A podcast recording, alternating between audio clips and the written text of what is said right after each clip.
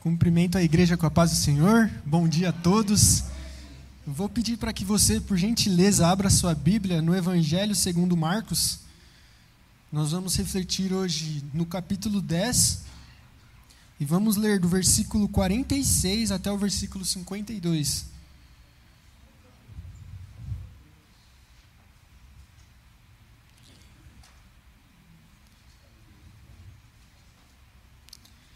Marcos, capítulo 10, do versículo 46 ao versículo 52. Vamos ler assim em nome de Jesus. Depois foram para Jericó. E saindo ele de Jericó com seus discípulos e uma grande multidão, Bartimeu, o cego, filho de Timeu, estava sentado junto do caminho, mendigando. E ouvindo que era Jesus de Nazaré, começou a clamar e a dizer: Jesus, filho de Davi, tenha misericórdia de mim. E Jesus, parando, disse que o chamassem. E chamaram o cego, dizendo-lhe: Tem bom ânimo, levanta, que ele te chama. E lançando a sua capa, levantou-se e foi ter com Jesus. E Jesus, falando, disse-lhe: Que queres que faça? E o cego lhe disse: Mestre, que eu veja.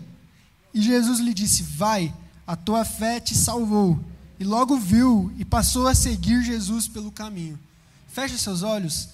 Senhor, que o seu Espírito, que já está falando e já habita entre nós e em nós, agora nos fortaleça e abra os nossos ouvidos e os nossos corações para entender a sua mensagem, para absorver a sua palavra nas nossas vidas, nos nossos cotidianos. Que o Senhor venha falar com a sua igreja, que o Senhor venha falar comigo e com o seu povo que se reúne no seu dia escolhido para aprender e para exaltar o seu nome. Que o Senhor esteja entre nós e em nós, em nome de Jesus.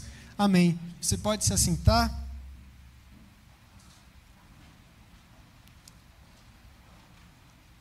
O tema da mensagem que a gente vai ver hoje é sobre o clamor de Bartimeu e a gente vai aprender o que esse clamor, o que essa oração tem para nos ensinar. A gente está na série de mensagens, orações que mudam a história, e hoje a gente vai tratar sobre essa história do cego Bartimeu que foi curado e que foi salvo por Jesus. A título de introdução, é importante a gente entender um pouco rápido de quem é Marcos a gente vê que essa história situa-se no Evangelho segundo Marcos, e a gente vê que esse Marcos, ele já aparece outras vezes na Bíblia. Esse Marcos que escreve o Evangelho, ele era primo de Barnabé, ali tem as citações da Bíblia. Ele era conhecido como João Marcos. Ele era filho de Maria, e essa Maria, que é mãe desse evangelista que escreve o livro de Marcos, é a casa que Pedro vai quando ele está preso.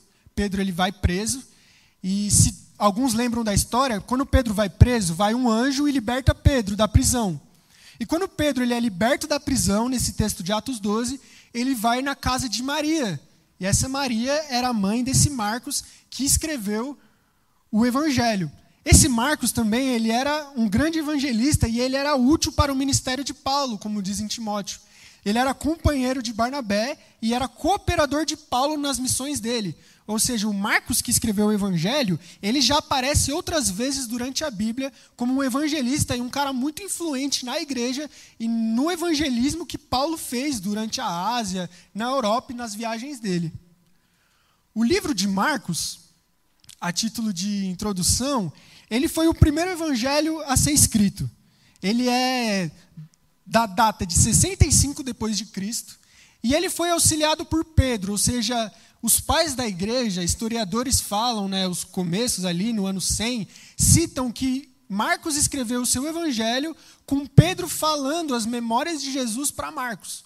Ou seja, o evangelho foi, de Marcos foi escrito, auxiliado por Pedro, e o público-alvo do evangelho, Marcos escreve o seu evangelho para aquelas pessoas que não eram judeus, para os gentios.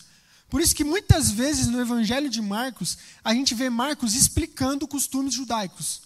Marcos ele sempre explica expressões em hebraico, em aramaico, por quê? Porque a ideia de Marcos era que o evangelho dele alcançassem as pessoas que nunca escutaram falar de Deus. Esse era o público-alvo de Marcos. O propósito do livro de Marcos é apresentar Jesus e a sua obra, e esse é o propósito do evangelho. Marcos quer apresentar Jesus como servo em ação. Desde o primeiro capítulo de Marcos, a gente vê Jesus em ação. Jesus sempre está fazendo no Evangelho de Marcos.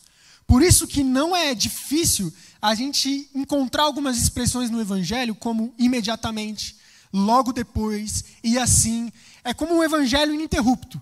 Jesus termina um milagre e já vai para o outro. Jesus termina uma tarefa e já vai para outro. Porque Marcos quer apresentar Jesus como esse servo, como esse filho de Deus que veio ao mundo, não para ser servido, mas para servir. O outro aspecto que Marcos coloca é que Jesus, ele é o sofredor que no fim é vitorioso. E por que, que é importante a gente entender isso? Se a gente voltar naquele slide, a gente vai ver que Marcos, ele escreve o evangelho em 605 depois de Cristo. E nessa época, quem estava no império era o Império Romano, e um dos imperadores que surgiu ali foi Nero. E Nero era um cara que estava perseguindo cruelmente os cristãos. E no ano 70, o próximo imperador Tito chega a destruir o templo e matar um monte de gente de Jerusalém. Então, ao, Mar, ao Marcos escrever um evangelho que a base dele é um Jesus que sofre, mas que no final vence, é totalmente atual para aquele povo que estava sofrendo, que estava sendo perseguido, mas que por Jesus tem a promessa que nele, assim como Jesus, os nossos sofrimentos no final vão nos produzir a vitória. Então, esse é o contexto de Marcos, e o livro de Marcos ele é dividido em três partes. A primeira parte é do capítulo 1 até o capítulo 10. Do capítulo 1 ao capítulo 10, Marcos escreve a vida de Jesus, os milagres de Jesus, o que Jesus estava fazendo. No capítulo 10, tem uma quebra, tem um começo. Jesus, ele chega e fala: Eu vou para Jerusalém. E no capítulo 10, Jesus fala que vai estar a caminho de Jerusalém. E já a gente for no texto do capítulo 10, no versículo 32 até o versículo 34, a gente vê o motivo de que Jesus estava indo para Jerusalém. Diz assim o texto: e iam no caminho subindo para Jerusalém. E Jesus ia diante deles. E se maravilharam e seguiam-nos atemorizados. E tornando-se consigo os doze, começou a dizer as coisas que deveriam acontecer. E dizendo, Jesus disse assim: Nós vamos subir a Jerusalém, e o filho do homem será entregue aos sacerdotes e aos escribas. O condenarão à morte e os entregarão aos gentios. O zombarão, açoitarão cuspirão nele, matarão, mas no terceiro dia ele vai ressuscitar. Ou seja, no capítulo 10, Jesus começa então a sua peregrinação a Jerusalém, que é o lugar aonde ele seria morto. O outro motivo do porquê que no capítulo 10 Jesus começa a ir para Jerusalém é porque nessa época tinha a festa da Páscoa. E tinha uma lei naquela época que todo judeu, homem, mais velho do que 12 anos, que morasse num raio de 25 quilômetros perto de Jerusalém, era obrigado a ir para Jerusalém celebrar e assistir a Páscoa. Então, por isso que nessa época a gente vê que muitas multidões estavam junto com Jesus, porque era uma época de peregrinação. Todos estavam rumo a Jerusalém para celebrar a Páscoa. Então, por isso que nesse capítulo a gente vê multidões seguindo Jesus, não só porque Jesus era mestre e curava, mas porque era uma época de peregrinação. Israel inteiro estava indo ver a Páscoa. E é nesse contexto nessa caminhada em direção a Jerusalém que Jesus chega nessa cidade de Jericó. E essa cidade de Jericó, haviam duas Jericós. Essa é a Jericó atual, que eu peguei uma, uma foto que eu achei. E na época, a gente lembra da história de Josué. E Josué, ele destrói Jericó, e Jericó vira ruínas. E existia a velha Jericó, que era essa Jericó de ruínas. Quando Herodes, um governador da Judéia, assume o trono, ele constrói um palácio de inverno para ele numa Jericó um pouco mais ao norte, logo depois. Então existia a nova Jericó e a velha Jericó. E o texto fala que é nessa passagem de Jesus saindo da velha Jericó em ruínas e entrando na nova Jericó que Herodes reconstruiu, que ele encontra o cego Bartimeu à beira do caminho. Olha o que diz o texto. Depois foram para Jericó. E saindo ele de Jericó com seus discípulos, uma grande, com uma grande multidão seguindo, Bartimeu, o cego, filho de Timeu, estava assentado junto do caminho mendigando.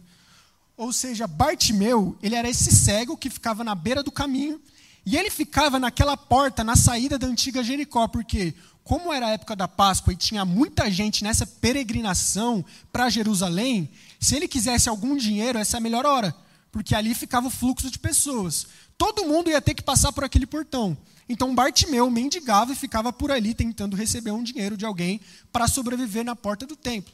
E eu separei algumas características de Bartimeu. Certo, mas quem era Bartimeu? Bartimeu ele era cego, ele era mendigo. O texto fala que ele vivia à beira do caminho, ele vivia largado, ele vivia longe da cidade. Ele não vivia em casa, ele não vivia num lugar fixo de moradia. Ele vivia jogado no chão do deserto. Ele era excluído da sociedade porque ele era cego. A lei falava que um cego não podia entrar no templo, então Barnabé, Barnabé não, Bartimeu não podia ir ao templo porque ele era cego. Além disso, por ser cego, ele não podia trabalhar, ele não podia andar, e ele também não podia ir com as pessoas nessa peregrinação a Jerusalém, porque ele era cego. Então, a cegueira dele exclui Bartimeu da sociedade e ele vive mendigando. Além disso, Jericó é uma cidade amaldiçoada. Em Josué capítulo 6, quando Josué, pelo poder de Deus, derruba as muralhas de Jericó, Josué fala o seguinte: Maldito seja aquele que morar e reconstruir essa cidade. Bartimeu, além de ser cego, mendigo, viver à beira do caminho, excluído da sociedade, ainda deu a sorte de morar numa cidade que há muito tempo atrás tinha sido amaldiçoada por Josué. Se a gente acha que a nossa vida está difícil, a vida de Bartimeu era muito mais difícil. Mas em contraste com a vida de Bartimeu, tem a vida de Jesus. E quem que era Jesus? Jesus era Deus encarnado. Nessa época, Jesus já era famoso, Jesus era o popstar da época. Não tinha ninguém que não tivesse escutado falar de Jesus. Jesus era o cara de Nazaré, o cara da Galileia, que cura todo mundo, que cura cego de nascença, que fala para paralítico, levanta e anda. Jesus era o cara mais famoso de todos, era o mestre. Ninguém podia responder as perguntas de Jesus. Jesus era o cara. Se tinha alguém fazendo sucesso, esse cara era Jesus. Jesus era um cara que arrastava multidões. Todo mundo só queria um espaço para poder, no mínimo, tocar em Jesus. Todo mundo queria um espaço para escutar um pedacinho de qualquer sermão de Jesus. Além disso, Jesus também era o Messias aguardado. Era alguém que há mais de mil anos o povo judeu estava aguardando que chegasse. Jesus era um cara que nutria a expectativa inteira do povo judeu. E olha que contraste que a gente tem. De um lado, a gente tem um cego, um mendigo, não é famoso, ninguém conhece ele.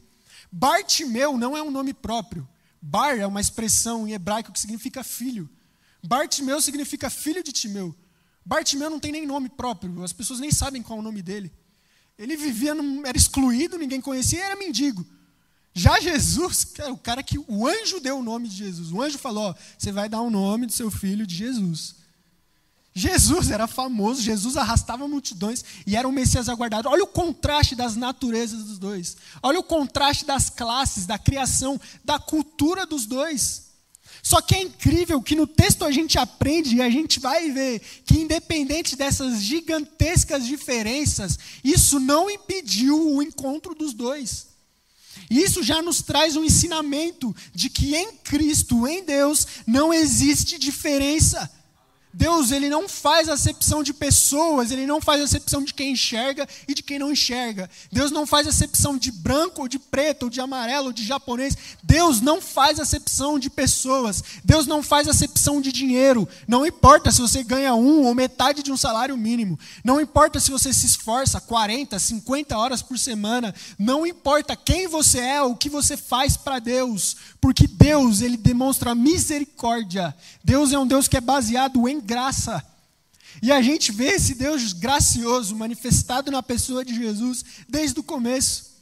E eu me lembro de uma história lá em Êxodo, que Moisés ele sobe para o monte, e em menos de um mês e meio, o povo faz um bezerro de ouro e simplesmente esquece que Deus abriu o mar, esquece que Deus tirou eles do Egito, esquece que Deus deu comida e água, e em menos de dois meses o povo faz um bezerro de ouro, começa a adorar o bezerro de ouro e fala: Esse é o Deus que tirou a gente do Egito, o bezerro de ouro. Só que o incrível é que quando Moisés vê isso e volta para Deus e roga pelo povo, o que, que Deus fala? Eu sou misericordioso e longânimo é meu nome. Ou seja, Deus ele é um Deus baseado, a essência de Deus é misericórdia. Por isso que em Deus não importa a diferença da essência, não importa se Jesus está tratando com um mendigo ou se Jesus está tratando com Nicodemos, um fariseu. Não importa se ele está tratando com você que é rico com você que é pobre, não importa quem você é ou aquilo que você já fez no passado, uma vez que você está em contato com a pessoa de Cristo, Ele te considera não de acordo com aquilo que você é, mas de acordo com o sacrifício que Ele fez na cruz.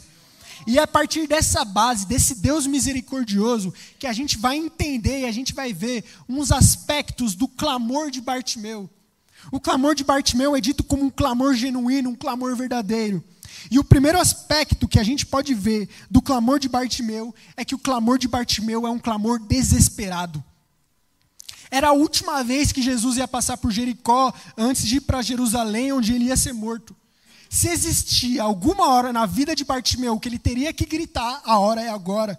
Era a última chance.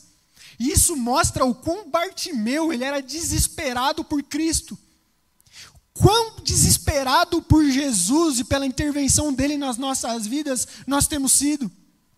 Quão apaixonados por Jesus a gente tem se mostrado nas nossas atitudes. Quão desesperado nós somos. O desespero de Bartimeu está ligado com aquilo que ele é. Quando Bartimeu percebe que ele é um miserável pecador e está em contato com a presença do filho de Davi, ele não consegue fazer outra coisa a não ser clamar desesperadamente por misericórdia.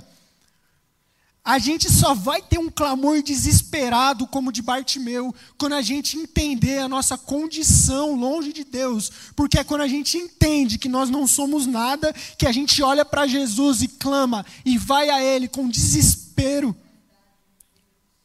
a segunda característica do clamor de Bartimeu é que um clamor humilde, olha como diz o texto. E clamava Bartimeu dizendo: Jesus, filho de Davi, tem misericórdia de mim. Bartimeu, ele reconhece que a oração e o clamor dele não pode e não tem outro conteúdo a não ser misericórdia. E quão às vezes nós estamos longe de um clamor assim humilde? Quantas vezes a gente não pode cair na, na mania de chegar até Deus citando toda, toda a nossa genealogia, citando tudo que a gente é, tudo que a gente já fez. Ô oh, filho de Davi, tenha misericórdia do seu servo, que já fui presidente do MCA, presidente de Fulano. Tenha misericórdia de mim, que toco faz 40 anos. Tenha misericórdia de mim, que já fiz tanto pela sua igreja. Às vezes o nosso clamor não é humilde como o de Bartimeu. E Bartimeu podia ter chegado até Jesus. Tenha misericórdia de mim que sou cego, porque o Senhor deixou. Tenha misericórdia de mim que sou cego, sou excluído pela sociedade, pô. Se tem alguém que tem que receber misericórdia, sou eu, cara. Mas em nenhum momento Bartimeu ele faz isso porque o clamor de Bartimeu ele é regado por humildade, porque ele reconhece a condição miserável que ele vive. Então, quando ele tem um contato com a presença de Deus, com a presença de Jesus, não existe outro conteúdo do clamor, da oração de Bartimeu, a não ser misericórdia. Isso nos ensina é, qual tem sido o nosso conteúdo nas nossas orações. Como começa a sua oração? Como começa? Como você começa falando com Deus? Como eu começo falando com Deus? Será que a gente começa as nossas orações pedindo misericórdia porque a gente não presta? Porque o nosso coração é caído? Ou será que a gente tem começado as nossas orações? Deus, Rei dos Reis, eu sou o seu servo, eu venho à igreja todos os sábados, eu tenho sido fiel aos dízimos e às ofertas, eu tenho comparecido nas ceias e nos ensaios, eu tenho liderado. Meu irmão, isso é vazio. Não existe barganha com Deus. Você e eu, vou falar uma coisa para a gente: a gente não impressiona Deus. Não impressiona. Tudo que a gente faz é fruto da graça e da alegria por Deus. E se em algum momento você está fazendo algo por obrigação ou por receber algo em troca, meu irmão, é melhor você largar o teu ministério, parar e entender a graça de Jesus na sua vida. E aí você vai parar de ficar triste, vai parar de ficar desanimado e vai entender que é movido pela humildade, pela graça que você faz por Cristo.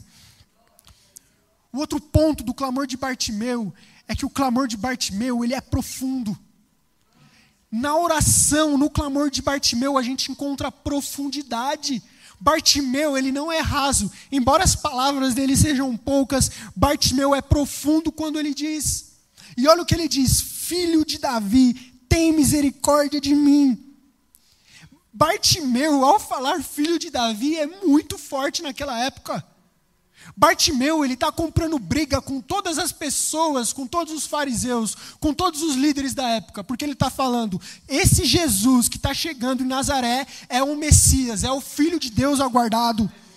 Bartimeu, ele anuncia que esse Jesus, ele não é um carpinteiro. Bartimeu, ele anuncia que esse Jesus não é filho de Maria. Bartimeu anuncia que Jesus não é mais um profeta, mas Bartimeu anuncia que Jesus é o filho de Davi, é o descendente de Davi e o salvador da humanidade. Em Salmos 132, Deus faz uma promessa para Davi, fala: Davi, a sua descendência reinará para sempre na terra. Jesus, ao ser o descendente de Davi, ele é o último rei, ele é o último descendente de Davi que reina até hoje e vai reinar para sempre. Então, ao Bartimeu falar, Jesus, filho de Davi, ele está declarando: o Senhor governa sobre todas as coisas, o Senhor governa sobre a minha cegueira, o Senhor governa sobre a minha pobreza. Então, o meu coração e a minha vida é pautada na Sua soberania. E eu simplesmente te adoro por aquilo que você é. Bartimeu tem profundidade na oração. A oração dele não é rasa, a oração dele não é superficial, mas Bartimeu ele vai longe. E a profundidade de Bartimeu é o que pauta o clamor dele ser inabalável. O nosso clamor, a nossa vida com Deus, só vai ser inabalável no momento que tivermos profundidade. Por quê? Porque quando Bartimeu começa a falar, Jesus, filho de Davi, tem misericórdia de mim, a multidão começa a falar, cego, cala a boca. E por que, que Bartimeu não cala a boca? Porque ele tinha profundidade, porque ele tinha convicção. E tem dois motivos que a multidão queria que ele calasse a boca. O primeiro motivo é que a declaração pública de que Jesus era o filho de Davi era muito forte naquela época. Durante essa peregrinação a Jerusalém, tinha muitos escribas juntos, tinha muitos fariseus juntos. Você falar no meio de todo mundo que Jesus é o filho de Davi, você podia ser apedrejado. E se eu tivesse com Jesus e você falasse que Jesus é o filho de Davi, eu estaria no mesmo barco. Então a multidão começa, o Bartimeu, quieto, esconde, calma, não é a hora ainda. Fica quietinho aí, Jesus é o filho de Davi, espera ele chegar em Jerusalém. Depois que ele ressuscitar, a gente fala que ele é o filho de Davi. Mas está muito cedo. Não fala, não. E o segundo motivo é que eles não queriam que Jesus fosse associado a um cego, mendigo, que vivia à beira do caminho. Não, Jesus é o popstar da época. É o mestre dos mestres, é o rei dos reis. A gente vai associar esse Jesus, o filho do Altíssimo, o Messias esperado, com um cego na porta da antiga Jerusalém, em ruína, que vive numa cidade amaldiçoada a multidão tenta calar o clamor de Bartimeu, mas pela profundidade de Bartimeu, esse clamor não é interrompido. Isso nos leva a algumas perguntas como: será que a multidão tem silenciado o nosso clamor perante Deus? Será que as vozes externas, as dúvidas, as nossas inseguranças, muitas vezes têm calado as nossas orações diante do Pai? Será que o que as pessoas dizem ou as situações que vivemos tem nos calado, tem nos aquietado, tem nos tirado do foco que é Cristo? Será que justamente não é hora de a gente fazer como Bartimeu? E olha o que diz o texto: que enquanto repreendiam Bartimeu, é aí que ele gritou mais alto. Será que hoje não é justamente a hora que você e eu devemos gritar mais alto ainda: Filho de Davi, tenha misericórdia de mim? Não deixemos as multidões, as vozes externas, calar o nosso clamor e a chegada da salvação de Deus na nossa vida. Não deixe as incertezas e as dúvidas calar o seu clamor por misericórdia de Deus na sua vida. O outro ponto, o clamor de Bartimeu é desprendido. Olha o que diz o texto. Jesus, quando chama, olha o que diz, versículo 50. Quando ele escuta que Jesus chama ele, Bartimeu, larga sua capa, lançando de si, levantou-se e foi ter com Jesus. A capa de Bartimeu, a capa significava o cobertor dele. Era a capa de Bartimeu que protegia ele do frio do deserto e também protegia do calor do deserto. Bartimeu vivia no chão, onde todo mundo passava. Então era essa capa, era esse cobertor que protegia ele dos escorpiões, das aranhas, da chuva, do frio, do calor excessivo, a capa de Bartimeu era tudo que ele tinha. A capa de Bartimeu era proteção. Bartimeu não tinha casa, não tinha carro, não tinha amigo, não tinha ninguém. Tudo que Bartimeu tinha era uma capa. Era todos os bens dele. Só que olha que incrível. Quando Jesus chama Bartimeu, Bartimeu não pensa duas vezes. Assim que ele escuta que o mestre chama ele, ele larga simplesmente tudo o que ele tem para seguir Jesus. Ele larga toda a proteção dele, ele larga toda a segurança que ele tem, ele, tá, ele larga toda a convicção de que ele não vai passar frio à noite que ele tem para ir de encontro com Jesus. O clamor de Bartimeu é desprendido das coisas. Bartimeu, ele não é apegado naquilo que ele tem. Isso me lembra duas histórias. E a primeira história é justamente no capítulo 10 de Marcos, que Jesus se encontra com um jovem rico. E Jesus fala: Vende tudo e me segue. E o jovem rico fala: Não consigo. Porque o jovem rico estava apegado naquilo que ele tinha. E Bartimeu, que tinha muito menos que o jovem rico, que tinha muito menos propriedades que o jovem rico, e Bartimeu, que a única coisa que ele tinha era um cobertor para ele não morrer de frio, larga esse cobertor na hora para ir de encontro com Jesus. Isso significa que Bartimeu, a, a ideia de Bartimeu é que a segurança dele, a convicção dele, a fé dele não está pautada e baseada naquilo que ele tem ou na segurança que as coisas que ele tem dá, mas a segurança e a convicção dele está pautada na pessoa de Jesus Cristo. E todas as vezes que a gente pauta a nossa segurança e o nosso bem-estar nas coisas que a gente tem, em vez de Jesus Cristo, a gente cai no erro do jovem rico. A gente está enganando nós mesmos. Não somos seguidores de Jesus. O outro ponto, penúltimo ponto, o clamor de Bartimeu é puro. Continua o texto, Jesus pergunta: Que queres que eu faça? E Bartimeu responde: Mestre, que eu tenha vista. Diferente do que Bartimeu estava acostumado, e essa parte é extraordinária, Jesus ele chega para Bartimeu e ele não chega como Bartimeu estava acostumado que as pessoas chegassem a ele. Geralmente alguém chegava para Bartimeu para dar alguma esmola. Bartimeu estava acostumado com caridades fingidas dos fariseus, com amores falsos. Bartimeu estava acostumado nesse caminho de peregrinação, alguém que quer se achar e aí dá uma esmola alta para ele. Bartimeu está acostumado com o mero Jesus te ama, Vem na minha sinagoga sábado, se você quiser. Falou, estou indo para Jerusalém. Ô Bartimeu, cola aí sábado que vem, pô. Bartimeu estava acostumado com, com essa superficialidade. Bartimeu estava acostumado com só uma esmola e um eu te amo, meu irmão. E adeus. Siga a sua vida, que eu sigo a minha. Mas Jesus, quando ele se encontra com Bartimeu, ele fala que queres que eu te faça. Não é que Jesus está agindo como um gênio da lâmpada, mas Jesus está agindo como alguém que se importa com a condição de fato com o cego.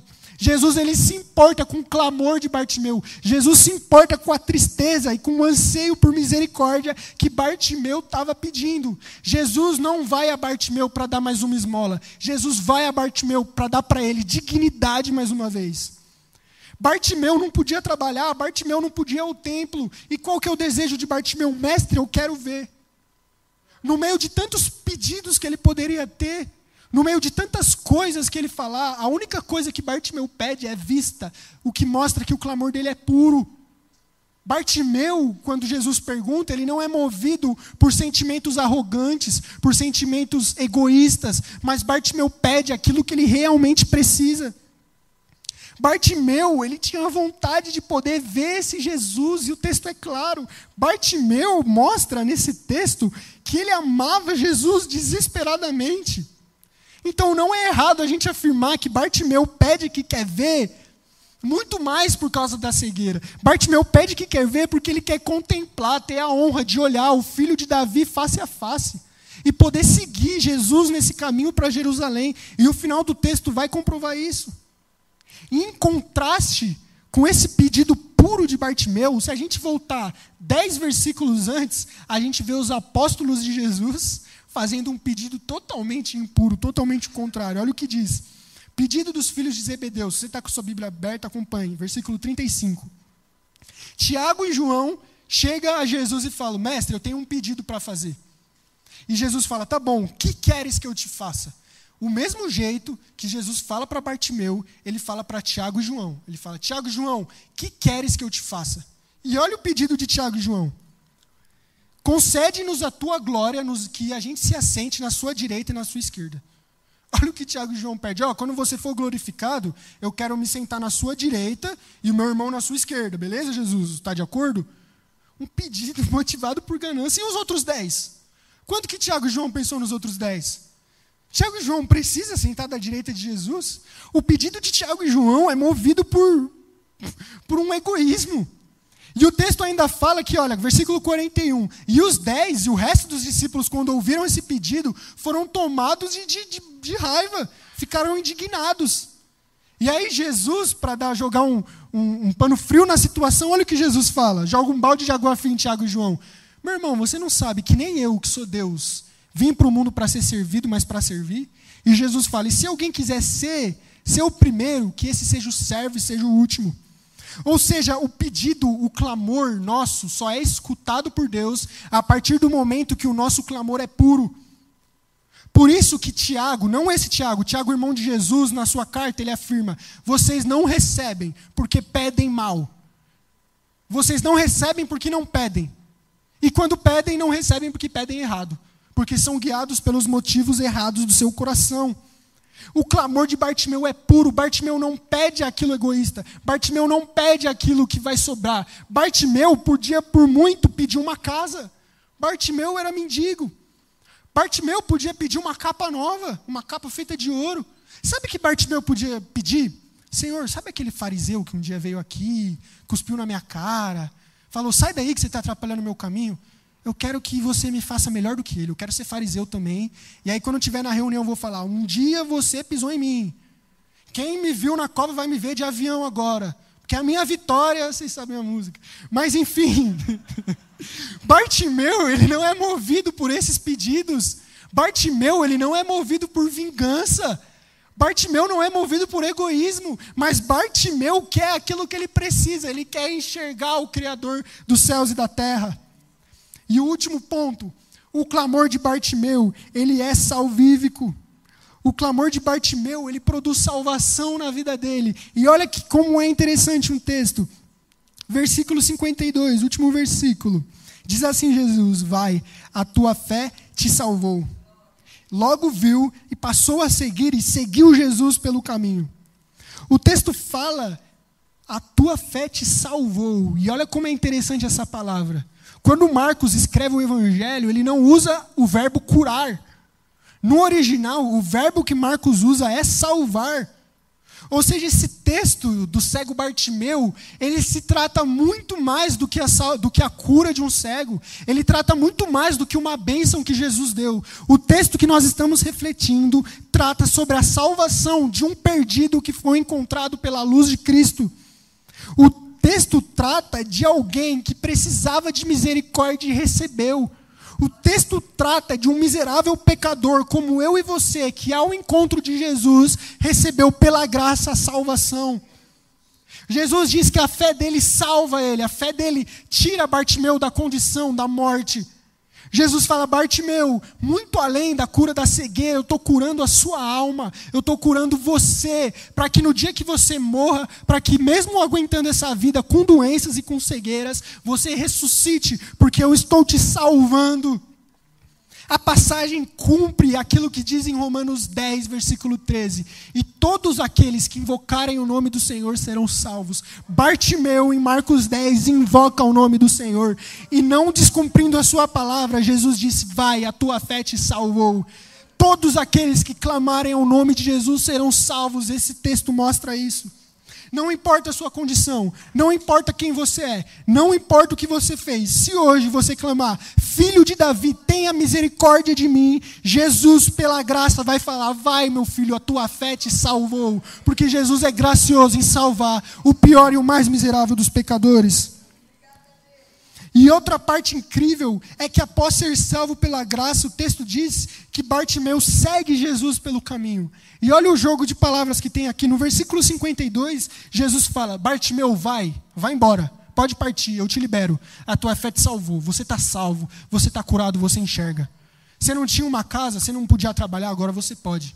Você não podia ir para Jerusalém, você não podia fazer nada, agora você pode. Pode seguir sua vida, Bartimeu, você está salvo. Mas olha a reação de Bartimeu. e logo que viu, seguiu Jesus pelo caminho. Embora tenha sido liberado a seguir a ir embora por Jesus, Bartimeu responde à salvação, tornando-se discípulo de Cristo, seguindo Cristo.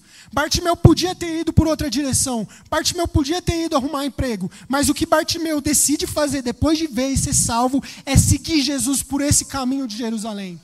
E um caminho que não seria um caminho fácil, um caminho que não seria um caminho de glória, mas um caminho que, como a gente viu, é um caminho que traria a morte de Jesus, mas salvação para a humanidade. A palavra que, que Marcos usa para esse verbo seguir não, não dá noção somente de você seguir alguém por uma determinada distância. A ideia de, dessa palavra seguir é a mesma ideia que a gente encontra no Evangelho de Marcos, capítulo 8, que tem aquele texto famoso. Se alguém quiser vir após mim, tome a sua cruz e me siga. Sabe esse me siga, de se tornar discípulo? Essa mesma palavra que é utilizada para esse texto é utilizada para Bartimeu. Ou seja, a ideia não é que Bartimeu seguiu Jesus um pedaço. A ideia não é que Bartimeu acompanhou Jesus. A ideia é que depois dele ser salvo, Bartimeu se torna discípulo de Cristo. Bartimeu começa a seguir as pegadas de Jesus e se torna seguidor dele. E eu quero concluir. O filho de Davi está aqui. Jesus não só passou nesses dois mil anos antes de Cristo, mas todos os dias Jesus passa na sua vida. E hoje ele está aqui, mas aí vem a pergunta: o que vamos fazer? Jesus está aqui hoje, Jesus habita no seu coração. Como você tem respondido a ele? Quando você descobre que Jesus está passando por Nazaré, como tem sido o seu clamor a Cristo? Será que você tem falado como cego Bartimeu, tenha misericórdia de mim? Ou você vai perder a chance e vai deixar Jesus ir para Jerusalém sem ser salvo? Jesus está aqui hoje, Jesus habita na igreja e no meio do seu povo. Qual será a nossa atitude? O filho de Davi, o Messias, está na igreja. Será que vamos rogar pela misericórdia e pela presença dele ou vamos deixar ele passar? Ou vamos fazer como a igreja de Éfeso em Apocalipse, que colocou Jesus para fora e Jesus está à porta e bate pedindo para entrar? Muitas vezes a gente pode ser como essa igreja, que faz os eventos, que faz os cultos, mas Jesus não é o centro. E tem muita igreja assim, que faz o evento pelo evento, que no evento tem tudo, tem bexiga, tem balão, só, esque só esqueceram de convidar Jesus. Fizeram tudo, só esqueceram de convidar o dono. Será que a gente não está esquecendo às vezes de convidar o dono? Será que às vezes o dono está aqui e a gente não está tendo a devida atenção para ele e o devido clamor justo a ele? Será que a gente não está aproveitando de fato a graça de Jesus? Será que a gente está vendo? Bartimeu cego viu aquilo que Anás e Caifás, o sumo sacerdote, nunca enxergou. Bartimeu cego consegue enxergar aquilo que os fariseus, os escribas e as pessoas que crucificaram Jesus não enxergaram. Bartimeu enxerga que Jesus é o Messias e é o Salvador da humanidade. Você tem enxergado?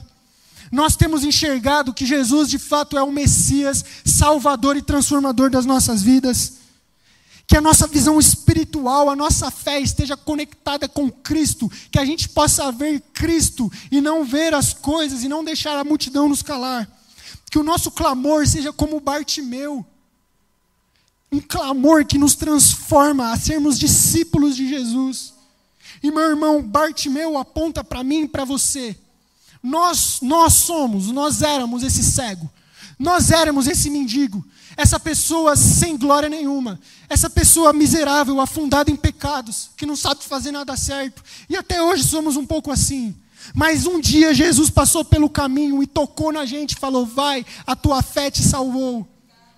Qual é a nossa resposta a essa salvação de Cristo? Qual vai ser a sua resposta, a minha resposta hoje ao Salvador de Cristo? Vamos embora ou vamos fazer como Bartimeu, seguir Jesus pelo caminho? Que a nossa oração, que o nosso clamor seja como o clamor de Bartimeu, uma oração que muda a história. Não a história do mundo, mas a história de si próprio. Orações que não mudam a história das coisas, como que quando você ora, Deus vai fazer alguma coisa na história. Não. Mas uma oração que quando você tem contato com Deus, Ele salva a sua vida e te torna discípulo de Jesus. É essa oração que muda a história. A oração que alguém faz pedindo por misericórdia e é salvo. E somente a história é mudada por pessoas salvas, manifestando o amor de Deus no mundo. É ter clareza na oração de como devemos nos portar e agir para ser instrumento de Deus naquilo que Deus já está fazendo. A oração que muda a história não é a gente entrar em contato com Deus para convencer Deus a fazer algo que a gente quer. A oração que muda a história não é uma oração guiada para descruzar os braços de Deus e agir, mas a oração que nos guia é a oração que pede misericórdia e transforma a nossa vida. É a oração que fala: Filho de Davi, tenha misericórdia de mim. É essa oração que muda a história, a história interior, e é através da nossa mudança que a gente manifesta o amor de Deus no mundo. E que a gente ande nesse caminho de Jesus em Jerusalém. Que a gente seja como Bartimeu, que foi salvo e continua com Cristo. Que mesmo Cristo sendo maltratado e oprimido, quando Marcos, 30 anos depois, vai escrever do Evangelho, ele se lembra da história desse cego que continuou sendo discípulo de Jesus. Que a gente olhe para Cristo e clame, e que nossos olhos estejam abertos a Jesus presencialmente conosco e a obra de Cristo na cruz que nos salvou. E que esse exemplo, esse clamor, que é humilde, que é profundo, que é desesperado, que é cheio de profundidade e nos dá graça e nos salva, esteja nas nossas orações e que o Senhor nos abençoe e nos fortaleça. Vamos ficar de pé, vamos cantar a Deus?